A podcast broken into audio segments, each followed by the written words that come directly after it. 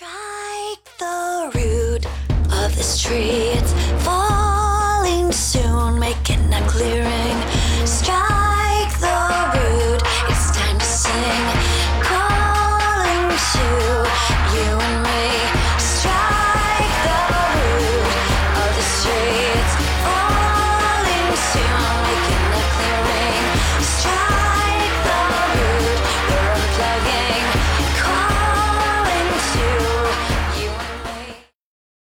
Hallo und herzlich willkommen hier beim Lifestyle Entrepreneur, dem Podcast für Macher und Gamechanger, die das Ziel haben, ihren eigenen Business auf die nächste Ebene zu heben. Heute am Steuerrad ist wieder Mike Pfingsten, dein Testfahrer als digitaler Solopreneur. Ich gebe dir mein Wissen aus der Praxis für die Praxis, damit du erfolgreich und stolz bist auf das, was du erschaffst. Wie kann ich eine Unternehmung aufbauen, ohne dass ich dafür viel Geld von irgendwelchen Banken brauche und wo ich mich nicht so viel mit Investoren rumschlagen muss und am Ende nicht das machen kann, was ich wirklich will? Und so freue ich mich heute, jemanden im Gespräch zu haben, der der absolute Experte für das Thema Bootstrapping ist. Er hat selbst zwei Unternehmen über Bootstrapping aufgebaut, hat ein Buch als Selbststudie dazu geschrieben und betreibt einen eigenen Blog zu dem Thema.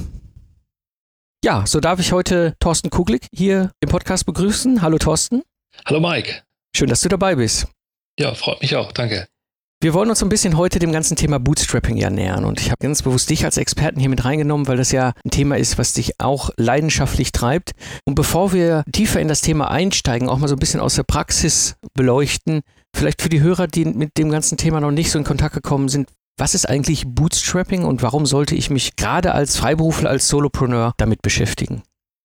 Bootstrapping ähm, ist eigentlich ein komischer Begriff, klingt so ein bisschen sperrig, kommt aus dem US-amerikanischen Wirtschaftsraum, glaube ich. Und ich kenne dafür im Deutschen auch kein so wirklich passendes Wort, was kurz und knackig ist. Was beschreibt Bootstrapping? Da geht es im Grunde genommen um den Aufbau von Projekten, von Businessprojekten ohne externes Kapital. Also, dass ich es schaffe, aus eigener Kraft ein Projekt hochzuziehen. Das ist so der Kern des Bootstrapping. Was bedeutet im Gegensatz zu den, ich sag mal, Anführungsstrichen traditionellen Vorgehensweisen, ich hole mir einen Kredit, was weiß ich, von der Bank oder von der KfW oder Fördermittel, dass ich wirklich hingehe und sage, ich habe eine Idee, schon durchaus eine Business-Idee, also nicht nur Hobby, und ich versuche es umzusetzen, möglichst ohne Kapital zu starten. Das bedeutet auch, dass ich mir Gedanken darum machen muss, wie ich sinnvoll investiere. Wie hast du Bootstrapping bei dir angewendet? Also wie mache ich das denn in der Praxis? Also ich denke, man muss hier und da die klassischen Pfade verlassen und auch nach kreativen Möglichkeiten suchen. Der klassische Weg ist ja, dass ich mir ein Business überlege, wie will ich es aufbauen, dass ich womöglich dafür einen Businessplan schreibe, wo ich eine Struktur aufbauen muss, wo ich Mitarbeiter habe, eine Produktionsinfrastruktur vielleicht sogar. Und am Ende habe ich da einen Investitionsbedarf der dann in irgendeiner Höhe ist, wo ich zwingenderweise eine Bank oder einen externen Investor, sei es ein Business Angel oder Venture Capital Gesellschaft, mit reinholen muss. Das ist so der, der klassische Weg, der natürlich auch für gewisse Arten von Projekten nach wie vor sinnvoll ist. Das ist ganz klar. Äh, viele Dinge gehen nur auf diesem Wege. Dennoch bin ich überzeugt, dass es heutzutage immer mehr möglich ist, Projekte auch anderweitig aufzubauen, ohne diesen klassischen Weg zu gehen.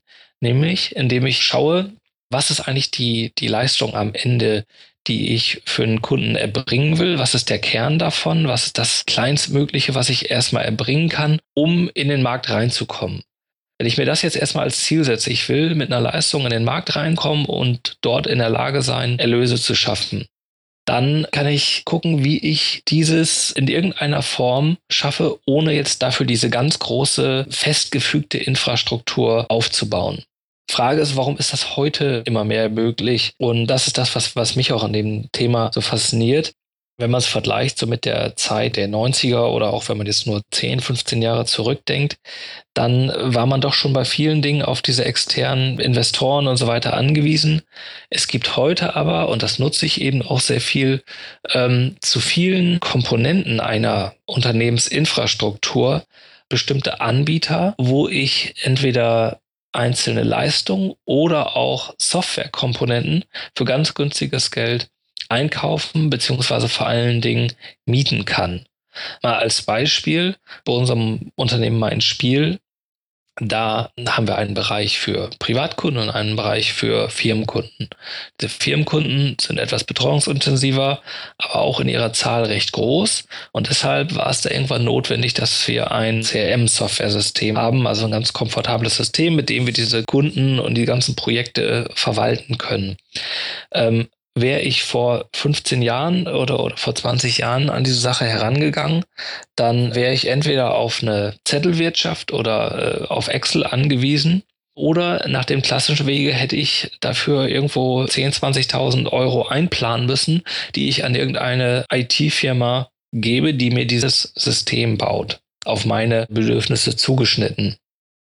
Und äh, was wir gemacht haben, äh, war der erste Schritt, dass wir erstmal gar nicht diese Wahnsinnsstruktur aufgebaut haben, sondern erstmal mit Excel und solchen einfachen Tools gearbeitet haben, bis das Ganze eine gewisse Größenordnung hatte, dass wir gesehen haben, okay, es lohnt sich jetzt auch da größere Schritte zu gehen und dann eine robustere Infrastruktur aufzubauen und dann uns einen Anbieter gesucht haben, der das als Mietmodell anbietet. Da zahlen wir heute, glaube ich, so 80 Dollar im Monat, irgendwas um den Dreh und haben dafür ein super komfortables System mit allen möglichen Funktionen, äh, was wir ansonsten für teures Geld hätten hinstellen müssen. Das ist so ein Beispiel. Diese Arten von Mietmodellen gibt es eben für ja, diverse Arten von Infrastrukturkomponenten. Und ähm, ja, ähnlich verhält es sich mit Anbietern. Ich muss nicht für alles, was ich tue, für alles, was ich ähm, meinen Kunden anbiete, selber eine Infrastruktur aufbauen, die mich teures Geld und Entwicklung kosten würde. Da ist ja zum einen ein gewisses Risiko auch mit äh, verbunden, denn ich weiß ja gar nicht, wie meine Leistung am Ende im Markt ankommt. Und zum anderen ist es auch ja aus der Logik her nicht erforderlich, dass ich alles selbst mache.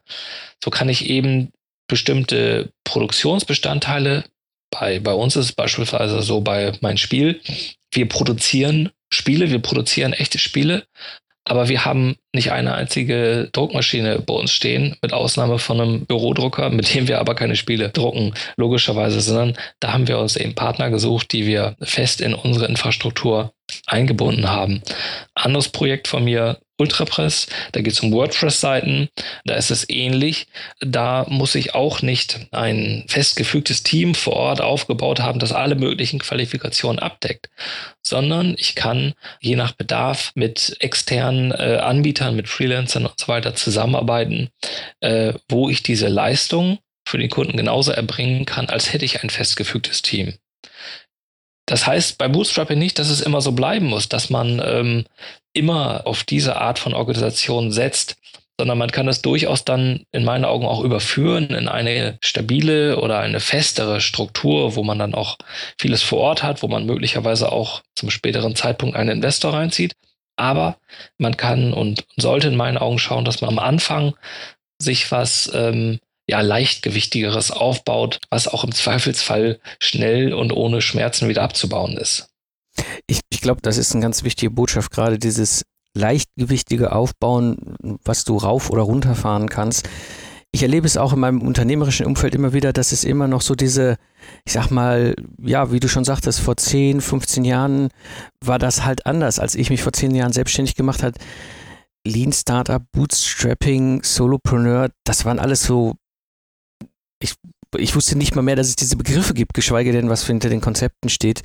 Ähm, und heute ist das etwas, was du und ich machen können. Wir beiden sitzen im Grunde im Homeoffice ja, und, und, und fahren da unsere äh, Solopreneur-Unternehmungen über solche Geschichten. Ähm, bringt mich trotzdem nochmal zu einer Frage, die interessant ist, mal zu beleuchten. Du hast jetzt Bootstrapping beschrieben und ich würde gerne mit dir auch gleich nochmal konkret eingehen, wie du das angewendet hast bei Ultrapress, bei meinem Spiel und ja auch dem Versuch, den du gemacht hast mit den 1000 Euro. Mhm. Aber bevor ich da einsteige, die Frage, was unterscheidet eigentlich Bootstrapping zum Lean Startup? Lean Startup, Bootstrapping, ähm, ich würde da gar nicht großartig von gegenläufigen Modellen sprechen, die sich unbedingt unterscheiden. Es sind zwei Ansätze in meinen Augen, die sich einfach gut ergänzen können. Bootstrapping ist da sicherlich etwas vom Konzept her etwas einfacher, etwas grobschlächtiger. Bootstrapping heißt ja letztendlich, dass ich, wie ich vorhin sagte, ohne externes Kapital loslege, dass ich das aus eigener Kraft mache. Ähm, daher auch der Begriff, also dieses Bootstrapping kommt eben daher, dass ich wie so Graf Münchhausen meine Stiefel, äh, die ich anhabe, selber irgendwie aus dem Dreck herausziehe. Von daher ein ja, eher grobschlächtiger Ansatz. Und beim Lean Startup steht, so wie ich es verstehe, in erster Linie dieses Minimum Viable Product im Zentrum. Also ein Produkt zu entwickeln, das mit minimalen Eigenschaften in der Lage ist, mich in den Markt zu bringen, wo ich es erstmal testen kann, weil ich brauche Kundenfeedback, das mir wesentlich wichtiger ist als irgendwelche Marktstudien oder sonst was. Da geht es darum beim Dienst Startup, dass ich mit diesem Produkt schnell in den Markt komme. Und beides zusammengenommen, Bootstrapping und äh, Lean Startup, ist in meinen Augen eine, eine, eine Top-Kombination.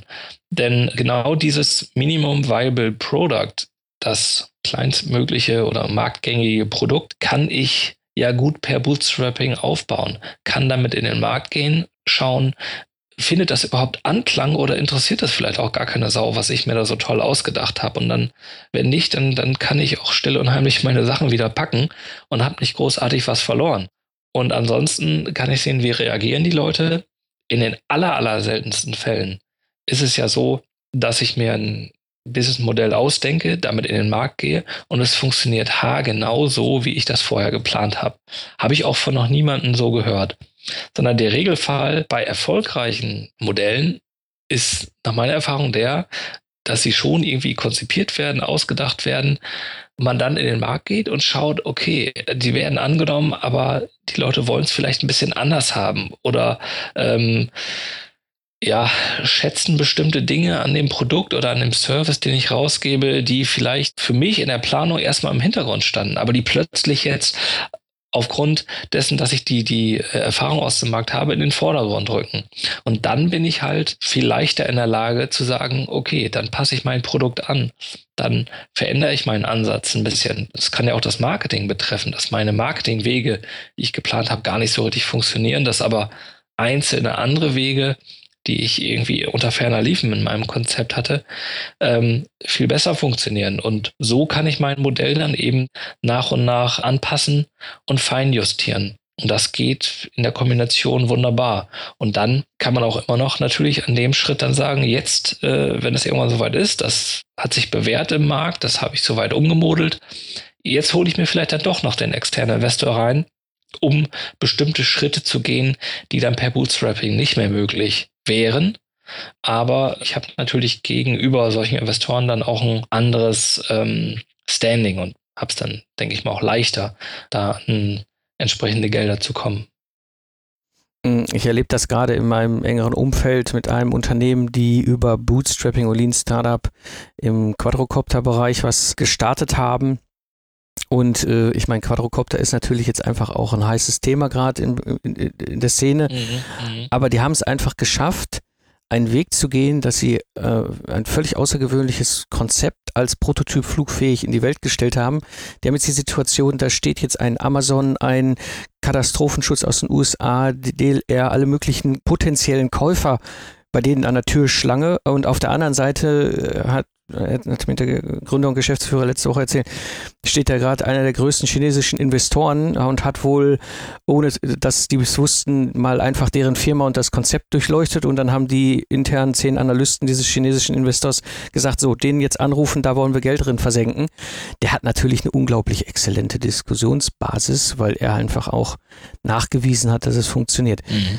Mm. Ah, das ist ja wirklich noch ein, ein, ein Luxusproblem, wenn man, Traum, äh, wenn ne? sozusagen dann die Leute auch die, die Bude einrennen, ja. dann muss man ja gar nicht mehr äh, drüber reden. Dann steht man ja auch gar nicht mehr vor der Frage, wie baue ich äh, das jetzt auf ohne Mittel, sondern kann schauen. Entweder ich, ich nehme da jemanden rein, wo ich sage, dass das passt, mit dem will ich auch ähm, über Jahre zusammenarbeiten, oder es ist so, dass es schon so gut läuft, dass ich sagen kann, na, na gut, ich mach das weiter alleine. Je nachdem. Das ist dann ja wirklich ein Luxusproblem. Da ist man im Markt drin und ähm, es funktioniert. Genau, und, und das, das Schöne an diesem, an diesem, an dieser Geschichte aus der Praxis ist, das ist eben keine Silicon Valley Story, sondern das ist im Niemandsland zwischen Paderborn und Hannover. Ja, das Ja. ist ja. Ähm, also, also ja, das ist, wenn du das überlegst, ja, es ist auch nicht Ja, Berlin und es ist auch nicht Köln oder Hamburg oder München. Nein, die Jungs sitzen wirklich, äh, ich sag mal, auf dem platten Land und äh, haben plötzlich so eine Situation. Das, also das kannst du erreichen. Oder du kannst natürlich sagen, okay, ich baue mir das Ganze eben in ein Solopreneur-Business mit Komponenten weiter auf. Ich muss ja nicht zwingend den Investor nehmen, beziehungsweise was er mir auch erzählte, er ist in einer so komfortablen Situation, dass er mit diesem Investor darüber diskutieren, dass er nicht Firmenbeteiligung rausgibt, sondern nur Gewinnbeteiligung. Ja. Geh mal auf einen Investor Mhm. zu und sag, ich will von dir Geld haben, aber nur, nur auf Basis von Gewinnbeteiligung.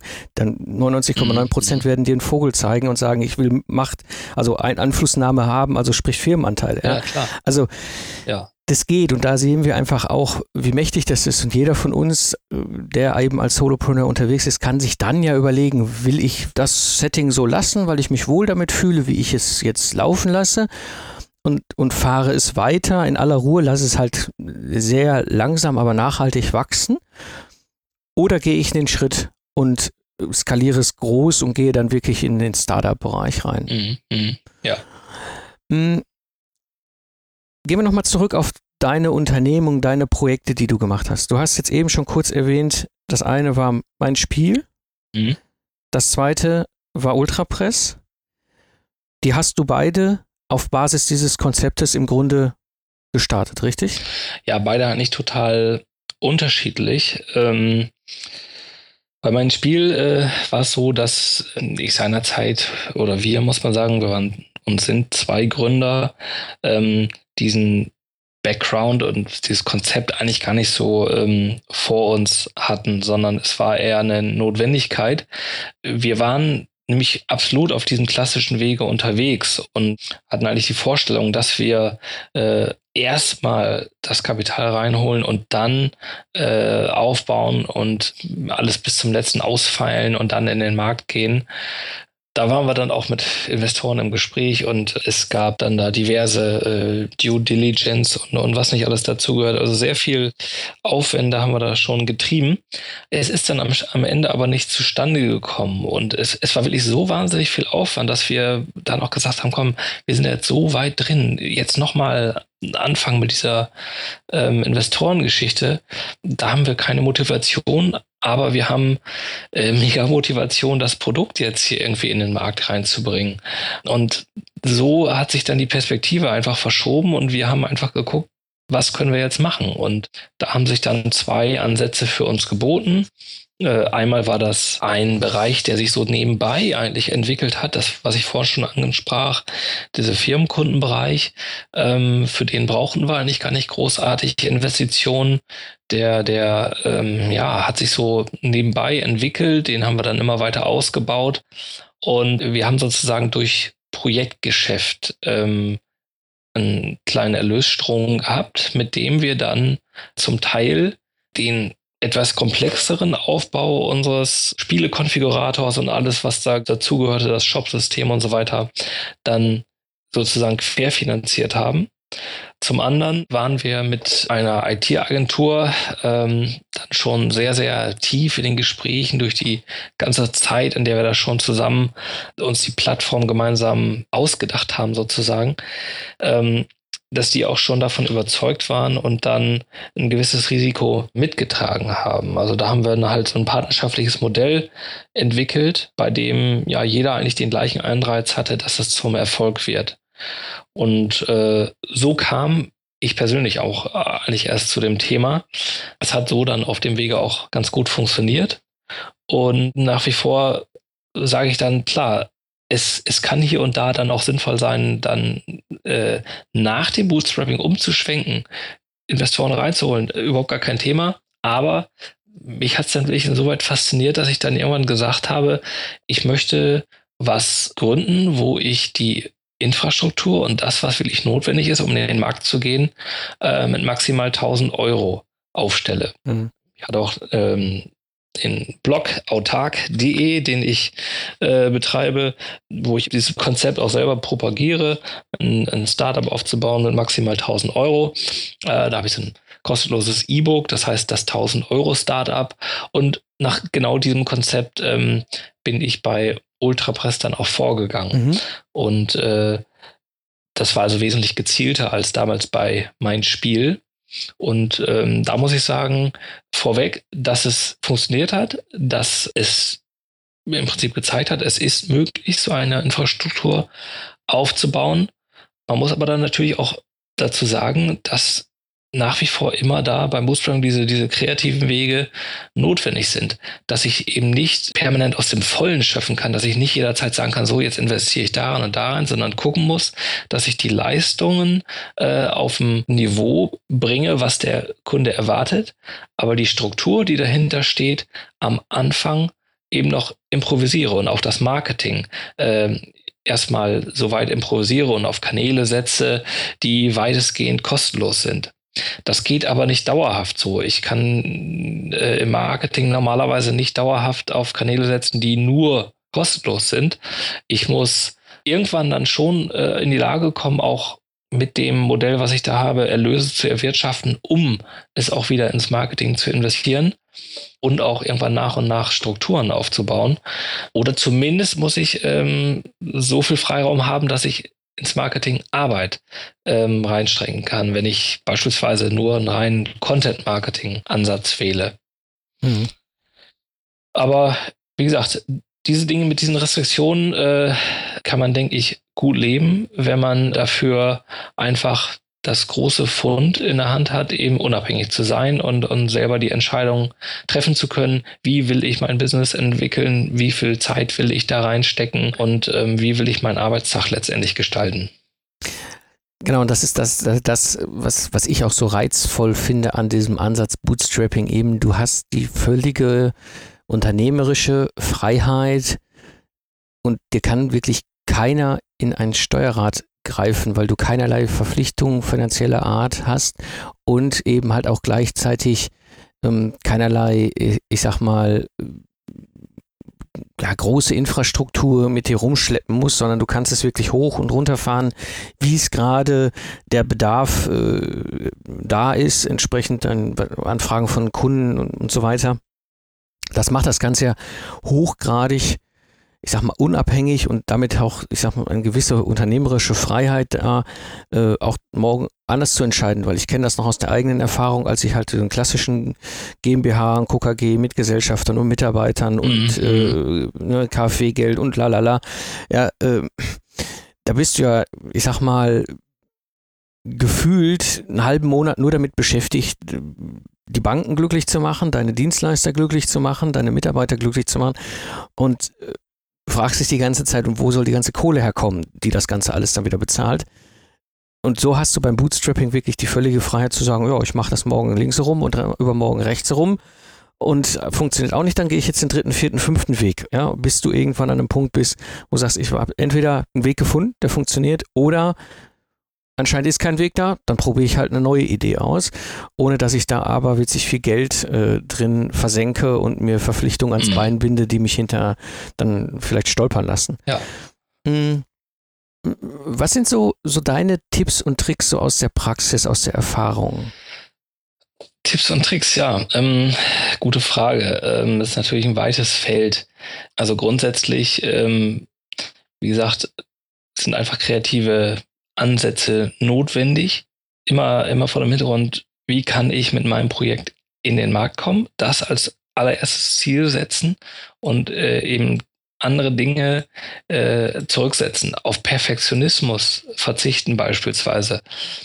Wer perfektionistisch an eine Sache rangeht, der kann eigentlich Bootstrapping in meinen Augen ziemlich vergessen, weil natürlich Perfektionismus auch Aufwand bedeutet kann auch dann sehr viel ähm, Schmerzen bedeuten, weil ich, wenn ich alles bis zum aller, allerletzten ausplane und auch ausgestalte, dann ist es ja äh, zum einen so, dass ich ähm, für die letzten 20 Prozent sowieso den allermeisten Aufwand brauche und dass ich natürlich umso enttäuschter bin, wenn der Markt mir dann zeigt, ähm, ach, das wird ja gar nicht so richtig angenommen oder wird auf eine ganz andere Art und Weise angenommen, als ich das eigentlich wollte.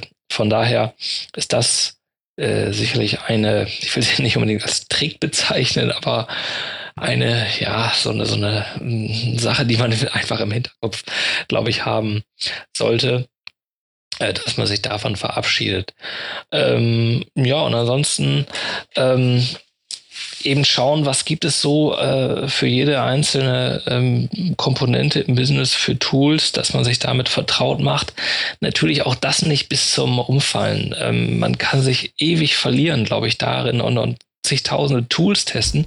ist ja auch schon wieder so ein Luxusproblem mittlerweile, dass ich für alle Sachen mhm, mhm. ähm, zwar Tools habe, aber es sind teilweise ähm, äh, 30, 40 Anbieter in bestimmten Bereichen, ähm, die ich theoretisch alle durchgehen könnte und testen könnte, äh, mhm. was aber dann letztendlich in keinem Verhältnis zu dem Ergebnis stehen würde, sondern da muss man dann einfach mal gucken, äh, was wird so empfohlen ähm, und, und was, was sieht für einen gut aus.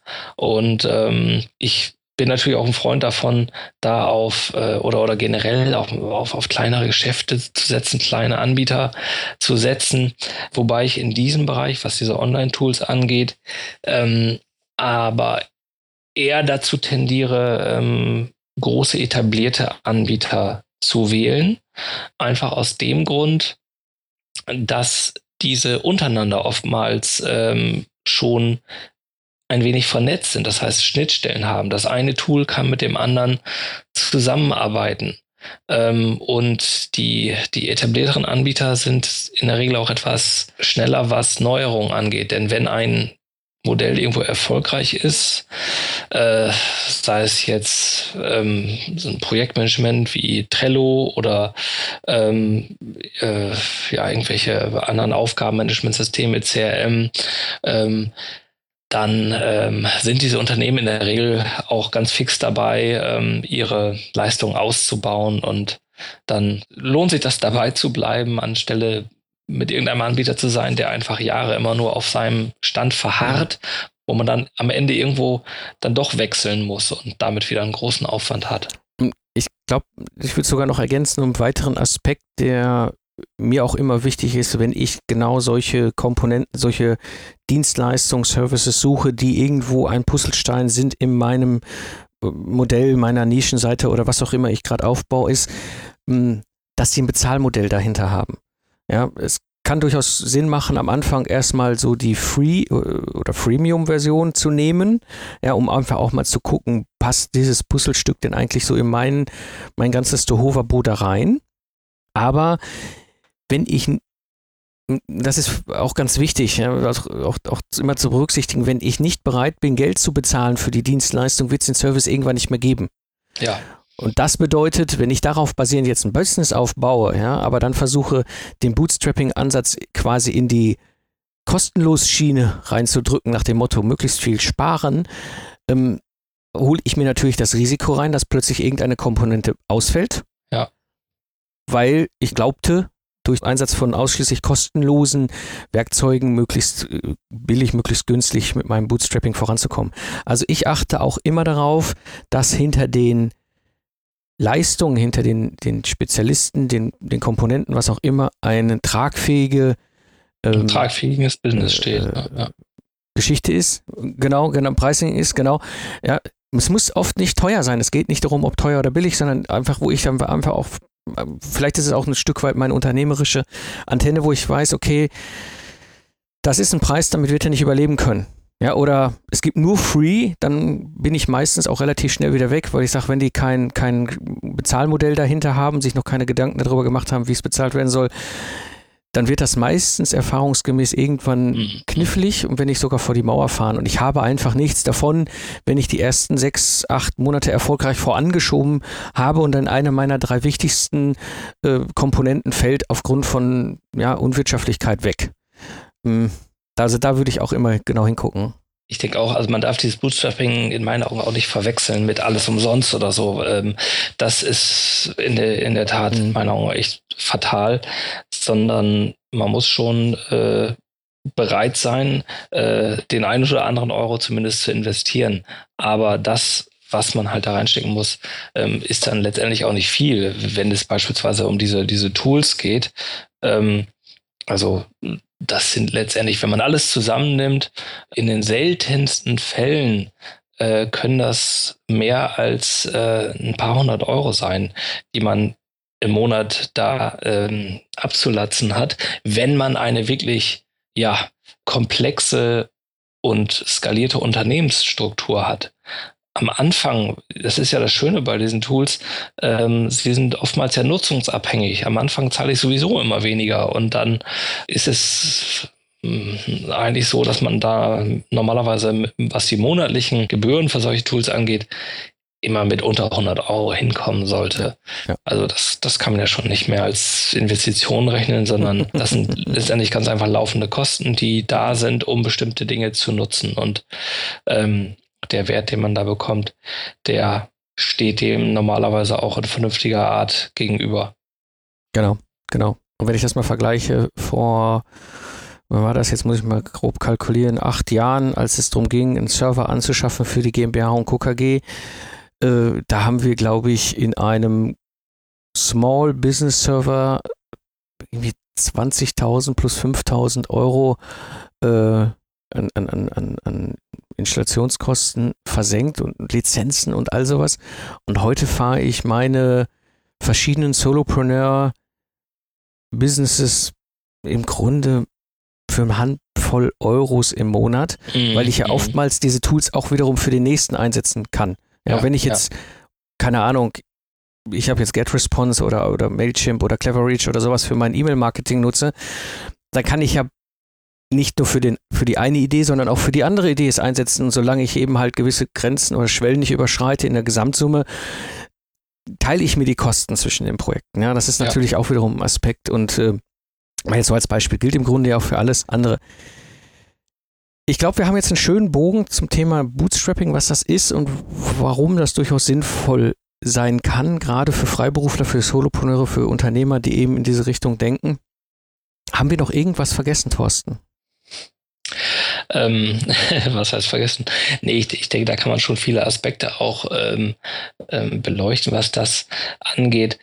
Was mir äh, noch einfällt, was glaube ich wichtig ist, wenn man ähm, so ein neues Projekt an den Start bringen will, ähm, aus meiner Erfahrung, dass man einfach vor Augen hat, einfach möglichst schnell in den Markt reinzukommen und sich nicht äh, ablenken lässt von A, Perfektionismus, das hatte ich ja vorhin schon gebracht, den Aspekt, aber eben auch ähm, hm. ja, gut gemeinten Vorschlägen, so will ich es mal nennen. Ähm, ich kenne das selbst ähm, von, äh, wenn man so neue Sachen startet. Ähm, es ist natürlich dann sehr wertvoll, wenn, wenn Leute zu einem kommen und dann einem Feedback geben. Ist auch schön, wenn, wenn das gutes Feedback ist und da auch äh, vielleicht noch die eine oder andere Idee bei ist. Aber ich habe auch die Erfahrung gemacht, ähm, viele ja, steuern dann gerne noch mal eine Idee bei, was ich auch grundsätzlich toll finde. Aber man sollte nicht unbedingt jeder Idee nachgehen, weil einfach vieles dann nicht in die Richtung führt, die man, die man selber vor Augen hat und natürlich auch mit, mit Aufwänden verbunden ist. So nach dem Motto, ach, das macht ihr oder das äh, hast du vor, dann ähm, müsst, müsstest du unbedingt eine Kooperation mit dem und dem machen, nur weil der in dem gleichen Markt ist oder weil der irgendwas ähnliches macht oder sowas da habe ich, habe ich vielfach sowas gehört und, und früher, gerade auch in der Zeit vor meinem Spiel, äh, kann ich mich noch gut erinnern, haben wir uns sehr häufig auf solche Sachen eingelassen und sind dem nachgegangen. Und hier und da macht es vielleicht auch Sinn, aber letztendlich hat sich doch gezeigt, ähm, man sollte sich nicht so sehr davon abbringen lassen, überhaupt erstmal in den Markt reinzugehen und da erstmal sein Ding zu machen. Und dann kann man immer noch äh, tausend äh, Kooperationen angehen, wenn das denn in den Einzelfällen dann sich irgendwie als, als, als, sinnvoll erscheint. Ja, absolut. Also einfach halten. Das ist ein ganz genau. wichtiger Punkt. Einfach halten, nicht zu sehr vom Weg abbringen lassen und einfach ähm, rein in den Markt und dann gucken, was da so ja. los ist. Genau. Ein wunderbares Schlusswort, Thorsten, für die Hörer noch. Wo, wo finden wir dich im Netz? Im Netz bin ich zu finden, ähm, ja, in erster Linie über meinen Blog autark.de, schreibt sich A-U-T aak.de. Äh, da gibt es eben dieses kostenlose E-Book mit dem 1000 Euro Startup und ähm, ja, ähm, jede Menge Blogartikel zu den Themen, zu denen wir eigentlich gerade so gesprochen hatten und einiges drum zu. Und ansonsten eben ähm, ja, über meine beiden Unternehmen, einerseits Ultrapress und eben mein Spiel. Das sind so meine Online-Präsenzen. Genau. Und für die Hörer, die jetzt vielleicht gerade irgendwie am Joggen sind, im Auto, im ICE sitzen oder den Hund über die Rheinwiesen führen, ich werde das Ganze in die Shownotes packen, sodass ihr dann auch die Links zu Thorsten findet. Dir, Thorsten, vielen, vielen Dank für das Gespräch. Es war ein wunderbarer Einblick in dieses Thema, was mich selber auch sehr fasziniert und hat mir sehr viel Spaß gemacht. Ja, ebenso. Vielen Dank. ja, zusammenfassend die drei wichtigsten Punkte. Bootstrapping und Lean Startup ist eine wirklich erfolgreiche Methode, die du nutzen kannst für deinen Business. Und ich selbst bin diesen Weg auch gegangen und ich würde es heute jederzeit immer wieder tun. Der Grad der Freiheit ist für Solopreneure unglaublich wertvoll. Mehr Links und Informationen findest du natürlich in den Shownotes unter lifestyleentrepreneur.de. Willst du auch dein freiberufliches Business auf die nächste Ebene heben und dich in der Community austauschen? Geh auf lifestyleentrepreneur.de slash solopreneur. Dort kannst du dich eintragen und ich werde dich in Kürze über alles weitere informieren. Das war die heutige Episode des Lifestyle Entrepreneur. Ich bin Mike Pfingsten und ich danke dir fürs Zuhören. Ich wünsche dir eine schöne Zeit, lach viel und hab viel Spaß, was auch immer du gerade tust. Und so sage ich Tschüss und bis zum nächsten Mal, wenn ich zurück bin im Fahrersitz des Lifestyle Entrepreneurs.